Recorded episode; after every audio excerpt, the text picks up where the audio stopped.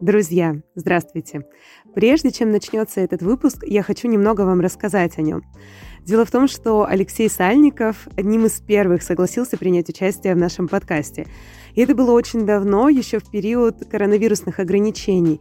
Поэтому Алексей не смог прийти к нам на студию, и этот выпуск был записан дистанционно. К сожалению, из-за этого голос Алексея Сальникова звучит не так хорошо, как нам бы хотелось. Я прошу вас прощения за качество этой записи, но тем не менее, мне кажется, вы насладитесь ее содержанием. Приятного прослушивания. Добрый день. Сегодня у нас в гостях писатель, автор легендарных, уже можно сказать, Петровых в гриппе и вокруг него Алексей Сальников. Алексей, здравствуйте. Здравствуйте. В общем-то, с Петровых и хочу начать наш разговор, коль уж наш подкаст об успехе и о том, как своим талантом э, становиться известным. Расскажите, пожалуйста, я читала в интервью, вы сказали, что когда вы писали Петровых, вы не рассчитывали на то, что они будут популярны. Вообще в этом даже говорите, что э, вы думали, что их прочитает 200 человек, и всех вы знаете в лицо. А теперь вот такой случился бум, и экранизация, и театры ставят на этот сюжет. И когда уже прошло несколько лет, можете ли вы сами себе ответить на вопрос, почему же все-таки Петровы имеют такой колоссальный успех? Ну, я уже э, даже отвечал на этот вопрос тоже многократно. У меня есть интервью просто очень много ужасных, короче, даже чудовищно много, да. Ну, я объясняю это тем, что там существует несколько пересекающихся взглядов одного поколения на другое, может быть. Ну, то есть и, и родители э, наши, вот нашего поколения могут посмотреть, как, как мы воспринимали этот мир, и они могут посмотреть, как мы на них смотрим сейчас, как смотрели тогда. И дети, которые уже, ну, вот того поколения, начала 2000-х, они выросли и увидели, как мы их водили на елку, как мы на них смотрели в тот момент, когда они были маленькими. И вот, возможно, вот из-за этого на кого-то еще волна ностальгии нахлынула с третьей главой, да, а как раз 80-е, в какой-то момент, вот несколько лет назад, это был просто бум 80-х, и даже малейшее какое-то упоминание 80-х вызывало у людей тепло в сердце. Причем это общемировая была такая тенденция. И Шамиль Ятулин с городом Брежневым, и там, не знаю, и сериал «Очень странные дела», и даже оно пересняли. Вот, вот так как-то так получилось. А скажите, пожалуйста, а как так вышло, что Кирилл Серебренников заинтересовался и почему именно этот сюжет он выбрал, и как вообще произошла ваша коммуникация и экранизация? Ну, это у Кирилла Серебренникова надо спрашивать. Э, ну, в основном, конечно, ну, то, что я знаю, ну, просто понравилась книга. И я понял, чем она ему понравилась. И сам э, фильм, когда снял он, и я его посмотрел, я, я это воспринял как личный какой-то подарок. Подарок лично мне, какие-то вот вещи такие, которые туда попали. Э, я понял, что он ими как-то сам проникся, то, что хотел показать. Снял так, как оно должно было быть в его представлении, и, и эти представления наши просто совпали. Ну, видимо, у нас общее вот такое есть. А вы с ним не общались лично? То есть это не было так, что вам позвонил Кирилл Серебренников, говорит, Алексей, а не снять ли нам? Такого не было. Я себе так это представляла просто. Нет, если бы он позвонил сначала, сразу, я бы не поверил, кстати, сказать, что это он. Я подумал, что меня разыгрывают. Мне позвонила Юлия Гуман, литературный агент, и, и сказала молчать до поры до времени. Ну, я и молчал, а потом уже уже какой-то кто-то какой-то новостной портал позвонил и спросил, как вы относитесь к тому, что Кирилл Серебренников будет снимать. И я сказал, а вы откуда знаете? А, оказывается, уже новость просто уже висела везде, там в перепостах вся была. То есть я как не сам узнал об этом. То есть не, не первый я об этом узнал, грубо говоря, когда это стало возможно говорить. Но вообще мы познакомились гораздо раньше, чем начались съемки фильма.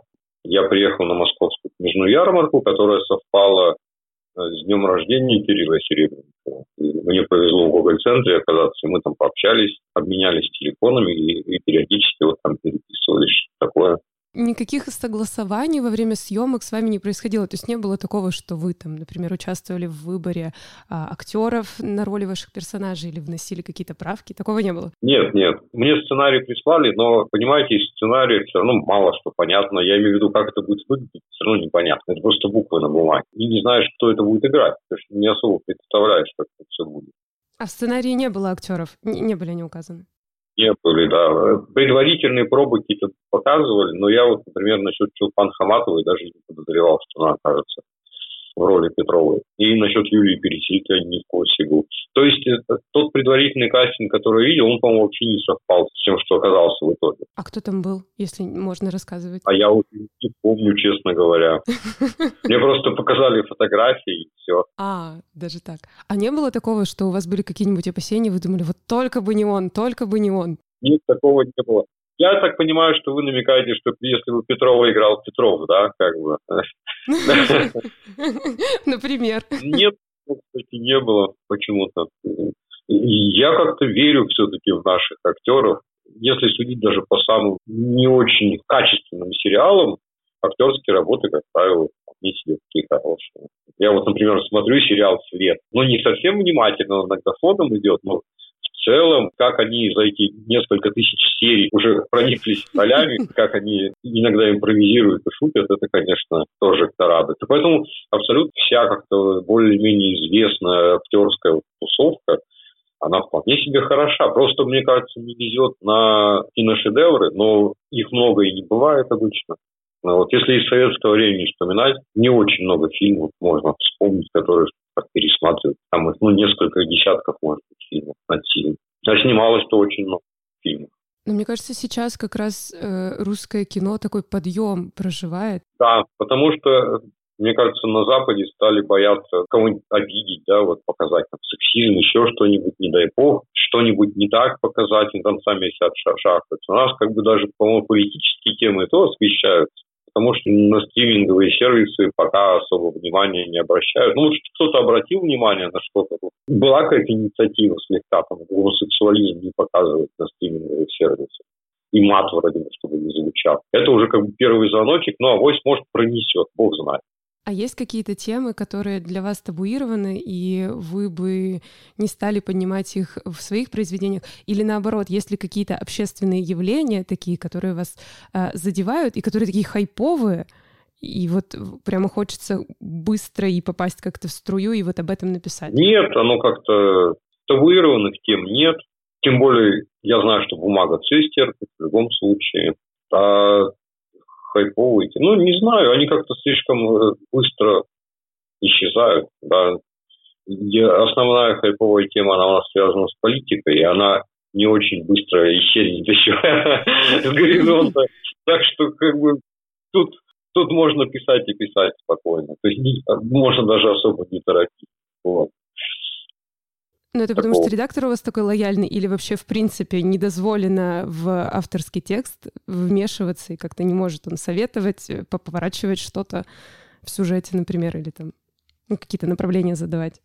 Ну, э, редактор это, по сути дела, один из первых читателей, вот, и он э, воспринимает, как правило, как читатель именно, что ему конкретно нравится, что не нравится, и ну, именно по косякам. Это, это проходится редактор два редактора иногда, вот, а то и три. А если они между собой не сходятся во мнении, то как вам быть? Там э, волнами это все находится. Сначала первый редактор, потом второй. Вот так. Ну, брать такое вот спорное там, чтобы как бы какую-то речь изменить, чтобы, не дай бог, чего не вышло. Цензуры нет.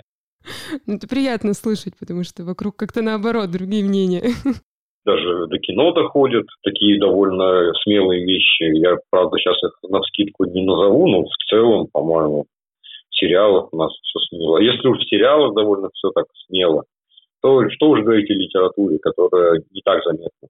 А вы считаете, что литература не так заметна все-таки, как, как кино? Писатели могут кататься в общественном транспорте, их никто не будет узнавать, мне кажется, Глуховский в трамвае проедет, его никто не знает. Да, Стивена Кинга с Джорджем Мартином в трамвай посадить, ну вот, никто не узнает в них. Ну это, кстати, подводит нас к вопросу, который у меня был. Ведь многие писатели выстраивают личный бренд за счет соцсетей, за счет сайта, каких-то, может быть, презентаций, и все-таки они где-то бывают и становятся абсолютно медийными людьми но э, российские писатели, мне кажется, подвержены этому меньше. И вот интересно, я просто вот написала вам в Фейсбуке, я вообще не ожидала, что вы ответите, и что вы ответите лично, потому что мне казалось, что у всех известных, э, успешных творческих людей обязательно есть какой-нибудь агент, надо связаться через менеджера, записаться на аудиенцию, а вы отвечаете сами. И более того, я бы не сказала, что вы как-то активно ведете соцсети. Вам это не интересно или вы не считаете, что это нужно? Вот почему так? У этой моей доступности есть и обратная сторона. У меня может быть плохое настроение, могу вообще месяцами не отвечать ни на какие-то вот эти вот сообщения. Вот, к сожалению, такое у меня бывает. То есть мне повезло. Да, да, да с одной стороны, да, доступный, как бы, а с другой стороны, вот могу, вожжа под хвост упадет, и все. Да, бывают какие-то такие ситуации, когда журналисты почему-то волнами как-то наступают обычно. Бывает, что несколько писем просто в день может упасть об интервью, причем не о таком интервью, как сейчас у нас. Спросили письменно ответить на вопросы сразу четыре человека. И мне хотелось просто послать сразу. Это все равно как бы время отнимает, от основной деятельности отвлекает все-таки более основательно, чем простая болтовня. Может, они думали, что вы писатель, вам наоборот письменно легче? У меня просто был эксцесс с областной газетой, когда она, по-моему, журналист, она просто по памяти записала интервью. Судя по тому, что вышло, со мной ничего не согласовали, просто вышло в областной газете интервью. И оно как-то дошло до редактора «Волги» Анны Сафроновой. Она написала, Алексей, да что такое? А там действительно было ощущение, что у меня черепно-мозговая травма случилась, что ли, когда я отвечал на вопросы. Однажды я поймал журналистку вот, э, областной газеты, когда она задавала вопрос Елене, Елене Шубиной, я говорю, а с ней так же поступите, как со мной? Вы как-то говорили, что вам не очень комфортен вот тот успех, который на вас свалился. Где-то тоже в каком-то интервью вы упоминали, что, по-моему, в Петровском вас как-то узнали, там попросили автографы, что-то, что-то, и вам было от этого некомфортно. И сейчас, мне кажется, в связи вот с экранизациями, с успехом книги, этого стало в вашей жизни больше. Вы как-то закрываетесь от этого или привыкли? А, ну, ну в книжном магазине, конечно, я туда, допустим, захожу и надеюсь, что меня не узнают в Екатеринбурге, хотя бы вот так вот. вот. А так, ну, это у нас люди, к счастью, не назойливые. И я не такой человек, чтобы фанаты на этаже там что-нибудь рисовали, слава богу. Так что нет, до такого как бы фанатизма, к счастью, не доходит. Просто соседи знают, говорят, допустим, книжку скоро прочитаем. Я говорю, третью главу прочитать, остальное не надо. Я хочу, чтобы у нас хорошие отношения. Чтобы как бы не прятали от меня детей, там, и сами не обходили стороной. Там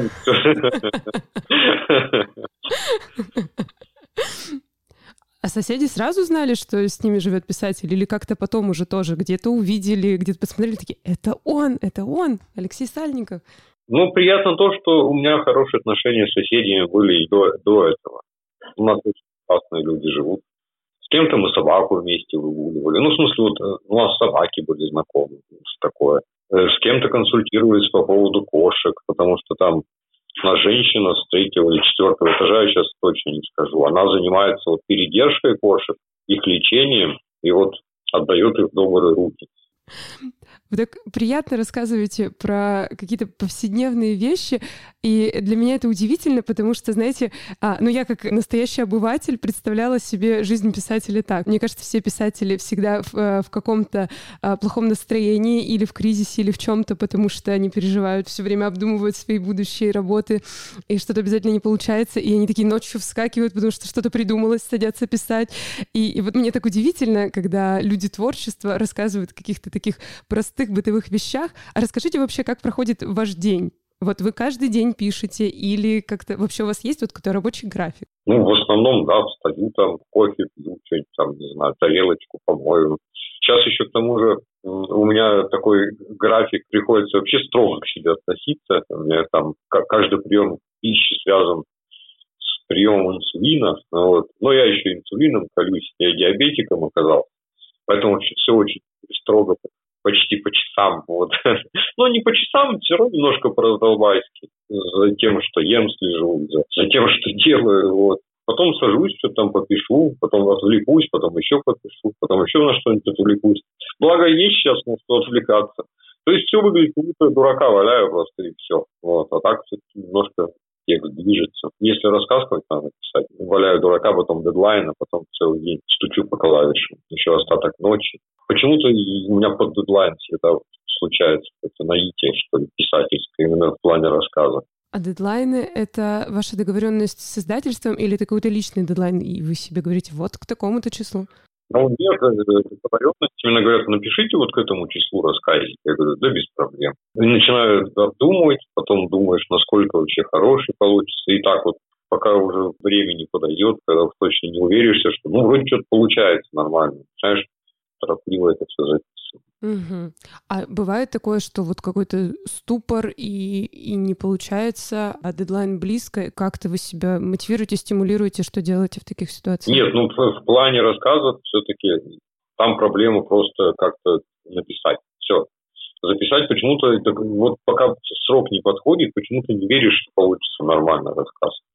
Вот. И время единственный стимул какой-то у меня. А ступоры с большим текстом, ну там уж да, там, там бывают какие-то такие моменты, что... Ну, значит, что там не, неправильно в тексте, скорее всего. Скорее всего, э, в голову придет в итоге какая-нибудь идея. Или понимание того, что в тексте не так, и изменишь, и пойдешь дальше. Угу. Не зря же тексты пишут несколько лет. Хотя, в принципе, роман можно написать если брать конкретно, как бы, если действительно каждый день там, по минимуму буквально работать, то и то можно за три месяца написать роман. Но, однако, никто раз в три месяца романа не выпускает. Даже Пелевин. Его хватает только на, на роман в год. Хотя мог бы вот четыре романа выпустить. Если бы был э, усердным, да, как это требуется вообще. Ну, кстати, упомянутый Стивен Кинг, он же а, в Твиттере очень активно освещает свою деятельность, и он, по-моему, как раз говорил, что а, он каждый день заставляет себя написать, у него есть какой-то лимит по страницам, что вот там сколько-то в день он выдает обязательно, и такой это для него такой рабочий график, у него есть рабочие часы, он садится, работает, вот выдает сколько-то, и так каждый день.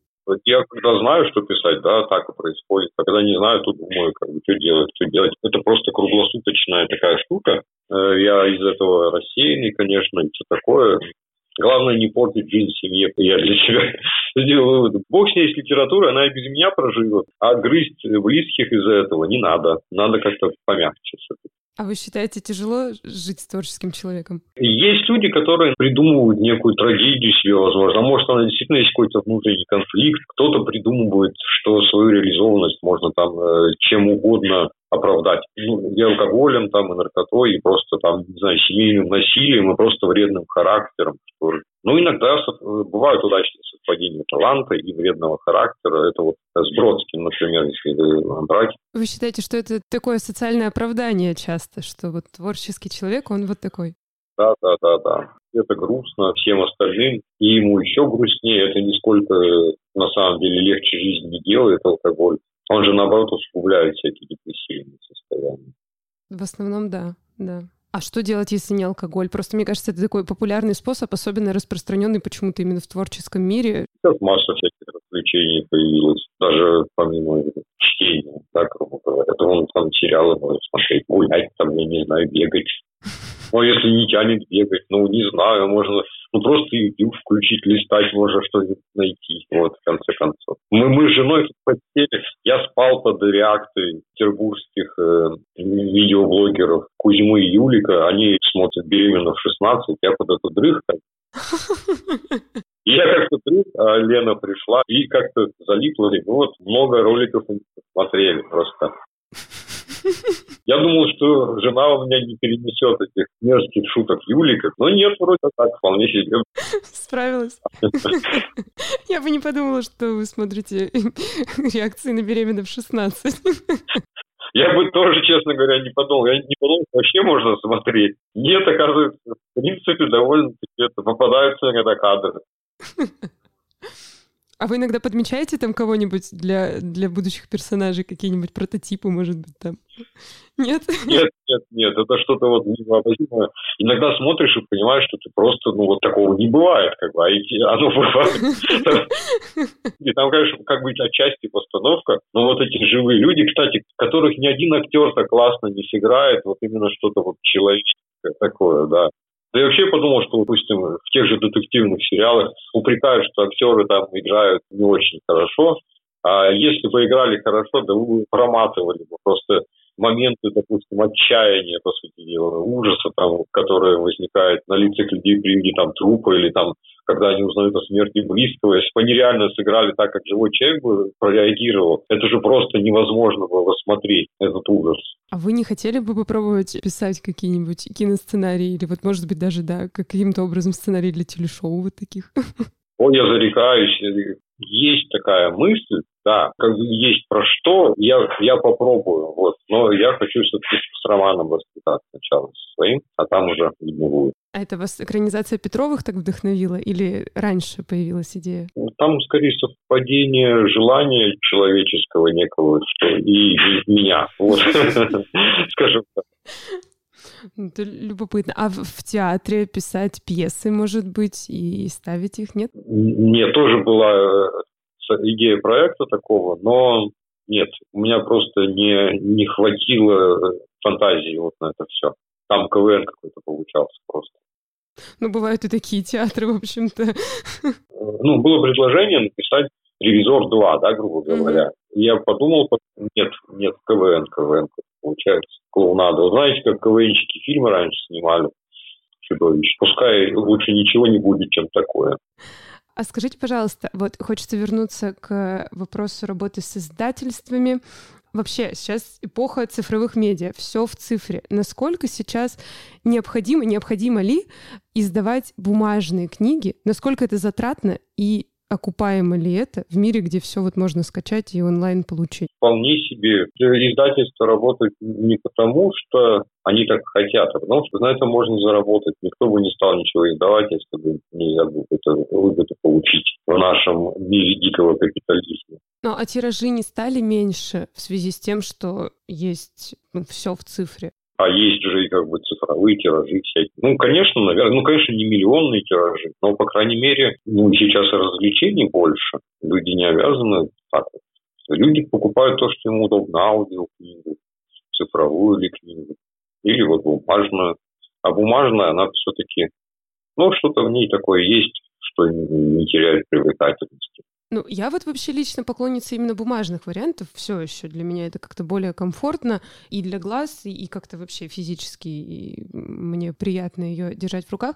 Но не знаю, сейчас, мне кажется, очень распространены все эти цифровые платформы. А расскажите, пожалуйста, как они работают с авторами? Я, честно говоря, не знаю, есть ли легально ваши книги где-то размещены в цифровом варианте? Да, и аудиокниги тоже размещены также. А как происходит процесс работы с аудиокнигой? Вы тоже как-то согласовываете, кто будет читать? Нет, нет, нет. Просто часть процента от продаж падает. Все. Вот. Угу. И, и вам действительно выгодно размещать это где-то на цифровых платформах? Но это не мне выгодно, это издательству, видимо, выгодно. Меня просто всегда смущают эти платформы, знаете, чем? А, я никогда не понимаю, куда идут деньги, и, и вообще, мне кажется, там такой мизерный процент получают авторы, что вот в онлайн-кинотеатрах, что в онлайн-подписках э, всяких библиотек. Меня всегда это пугает. Мне, мне кажется, что вот мне хочется всегда написать лично автору, сказать, давайте я вам денежку на карту скину, а вы мне пришлете, вот я на, жестком диске сохраню, буду перечитывать, пересматривать, потому что условно условно, все же эти подписки, ну, даже если они стоят там 500 рублей с человека за месяц, это же все в декомпозиции очень небольшие деньги. Это действительно вот выгоднее, чем бумажный вариант. С чего вы больше получаете и как происходит вот этот процесс? Там же сколько это получает издательство, сколько там команда и сам сервис, который все это обрабатывает, значит, и функционирует, всякие айтишники и все, кто этим занимается. Как это устроено? Там такая система, что, ну, в принципе, когда вы платите в книжном магазине в том же за книгу, и думаете, что вы прямо отстегнули автору бешеные деньги, ну, там, те, там, не знаю, там хотя бы рублей 300, то нет. Все гораздо сложнее.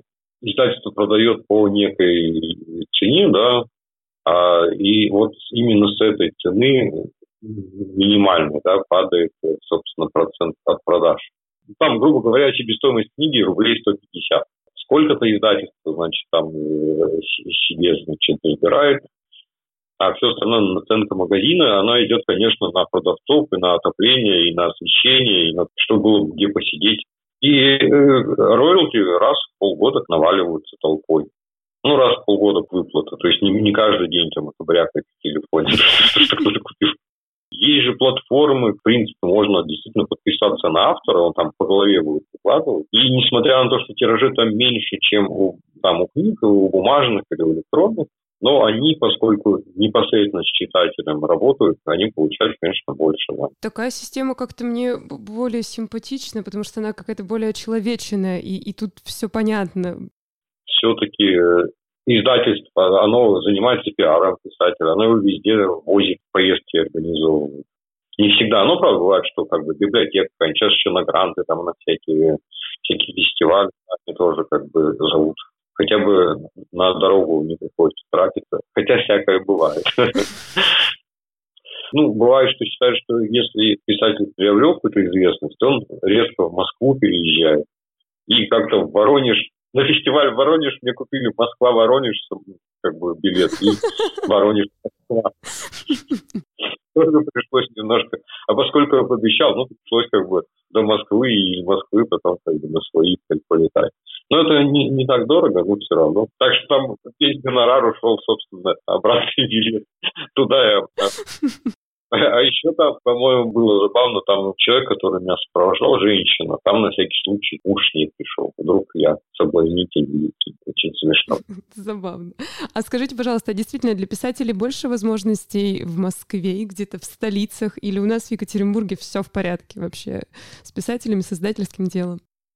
Нет, сейчас э, вообще не важно, в какой точке мира ты живешь, лишь потому интернет был. Но, конечно, все-таки Екатеринбург очень удобный город. Живя в Нижнем Тагиле, мне, допустим, на какой-нибудь фестиваль ехать, пришлось бы сначала доехать до Екатеринбурга, потом до аэропорта, собственно, а потом уже куда-то лететь.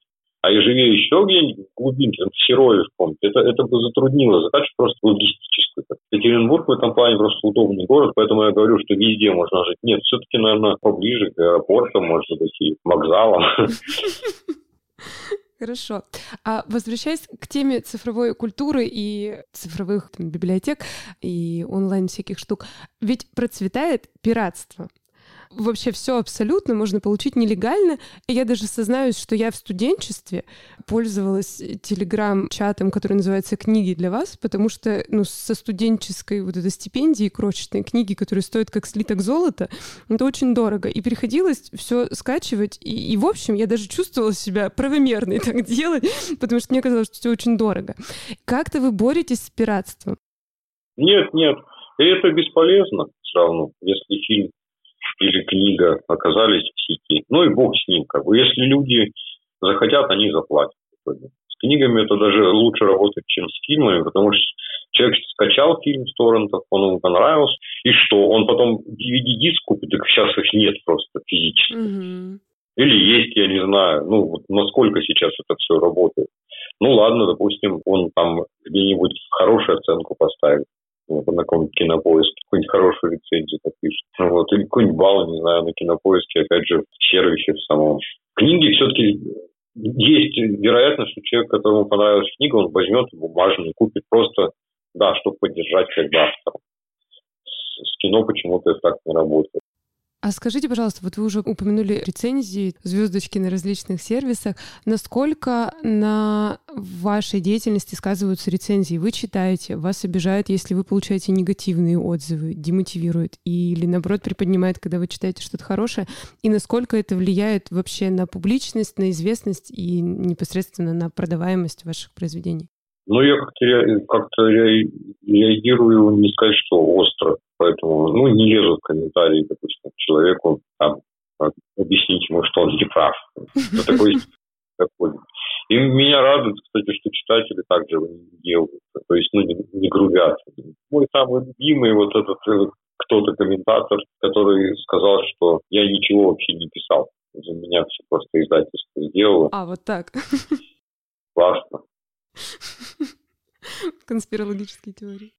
А это из той же силы, что, э, что у Пелевина есть какой-то контракт, который заставляет его каждый год писать по книге. А что, вот, допустим, я не напишу книгу раз в год. Что сделает издательство? Что они делают? Приедут, ноги, руки мне ломать. С Пелевиным, ну что вот? Что они ему сделают? Ну, про Пелевина же вообще всякие теории ходят, что это вообще несколько человек на самом деле как бы та же часть истории, да, что проект постучались, где позвонили первому попавшемуся человеку, сказали, вот вам тексты, читайте, запоминайте, это ваши теперь. А говоря не просто про комментарии, а какие-то рецензии литературных критиков и попадания в какие-то СМИ и различные медиа, как это влияет? Просто когда увлечен какой-то идеей, там уже не думаешь ни о чем. Ну, это здорово, вы такой необидчивый. Ну, я сам себя просто подчас оберегаю. Ну, я не люблю злиться на людей, поэтому я смотрю, если как-то началось уже такое докапывание до портрета, да, я думаю, да не надо, не стоит ни себе нервы портить, ни как бы никогда еще. А если по делу, то почему бы и нет? Я как бы думаю, ага, надо подумать над этим. А просто хорошие, восхищенные какие-нибудь рецензии положительные как-то продвигают и влияют на увеличение продаж не радует, да. Все-таки как-то э, думаешь, хорошо, что вот кто-то прочитал, кому-то понравилось, не зря написал. Еще интересно, знаете, что я видела колоссальное количество обзоров и, и на книгу Петрова в гриппе, и на, на фильм, и там всяческие тоже э, теории, что же вы имели в виду. Бывает такое, что вы не согласны, и как-то вас тоже задевает, не задевает, что вы вообще не это хотели сказать, а там нашли какие-то символы, которых не было, и вообще напридумывали еще с три короба. Если символы нашли, значит, они там были, э, вот, и можно так интерпретировать, да, вполне себе текст. Я понимаю, что я вижу промелькнувшие картинки, так я их увидел, а кто-то другой по-другому, да. То есть тут нет единого мнения? А текст всегда как бы умнее автора. Поскольку литература сама по себе э, процесс такой древний, и он просто захватывает некоторых людей, э, заставляет их что-то делать. А насколько человек причастен, насколько он все правильно понимает, это уже вопрос третий. Это скорее к автору вопроса, насколько у него мозгов хватит понять, что он написал. Ну, то есть автор такой скорее проводник смыслов. Ну, да, да, физическое тело, да. Интересная такая позиция у вас нечеславная какая-то. Понимаете, та часть меня, да, которая сама вот эта фантазия, которая все придумывает, я же просто конечный результат вижу. Я просто вижу, что, что мне подкладывает фантазия, да. А вот с этой личностью, которая это все придумывает, вот эта глубинная какая-то штука, я с ней сам-то не сильно знаком. А разве не так? Ну вот что вот, вот эти готовые слова, которые просто набираются, это же как-то само собой происходит. Ты сам являешься читателем и проверяешь, насколько тебе нравится, не нравится на основании твоего читательского вкуса. А э, вот та вот какая-то глубинная личность, которая продуцирует эти тексты, она, ну, не знаю, насколько я знаю. А скажите тогда, пожалуйста, а вы считаете, что вот эта э, глубинная часть личности, которая может создавать какие-то смыслы, это может быть только врожденная или можно у себя как-то ее нащупать, найти э, и развить?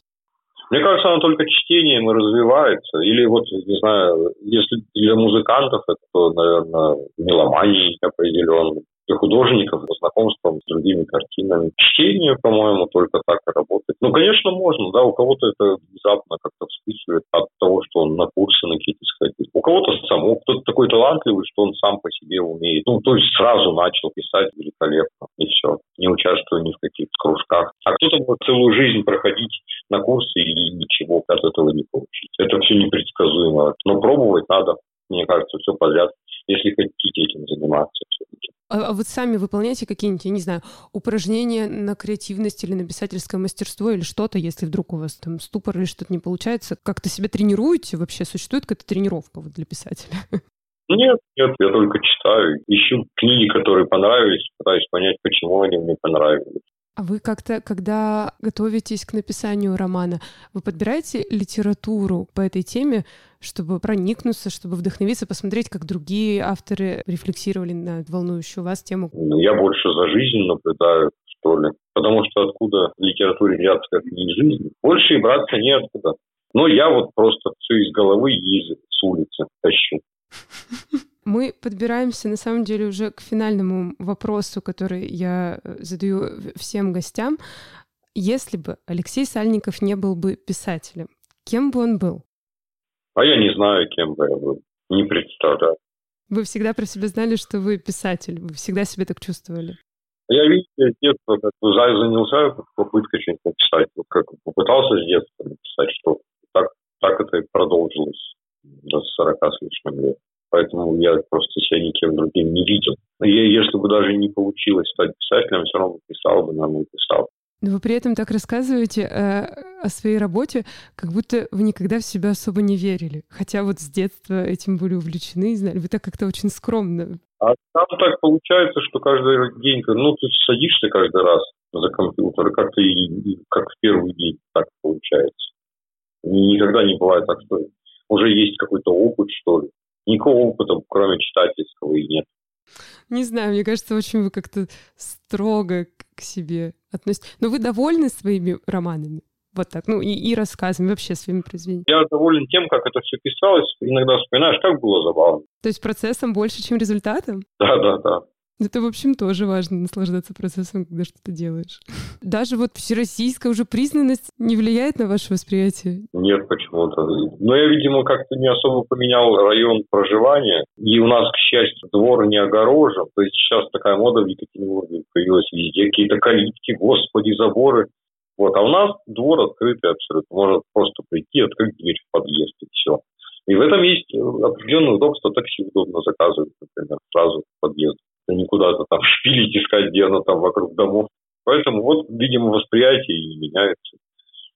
То есть, если переехали в столицу, на Рублевку, тогда все было бы по-другому? Да даже если бы из новостроек бы переехал, который огорожено там вот так вот, таким образом, ну, наверное, да. А у нас все-таки такое место на Эльмаше, и лес недалеко, и не знаю, как-то все как-то хорошо. От этого ощущения, наверное, что в Екатеринбурге уютно, а текста и возникает. Ну, это замечательно звучит. На этой фразе даже мне хотелось бы, наверное, завершить, потому что такая она оптимистичная. Спасибо. Спасибо вам большое, что вы, во-первых, это звались. Для меня было очень волнительно, но очень приятно с вами пообщаться. Ну, надеюсь, запись получится хорошая. Это был подкаст «Искусство стоит денег» записанный на студии подкастов «Послушайте». Если вам понравился эпизод, пожалуйста, поставьте нам оценку на той платформе, где вы нас слушаете. А также мы будем очень рады читать ваши комментарии. Меня зовут Кольцова Ксюша. Услышимся. Пока.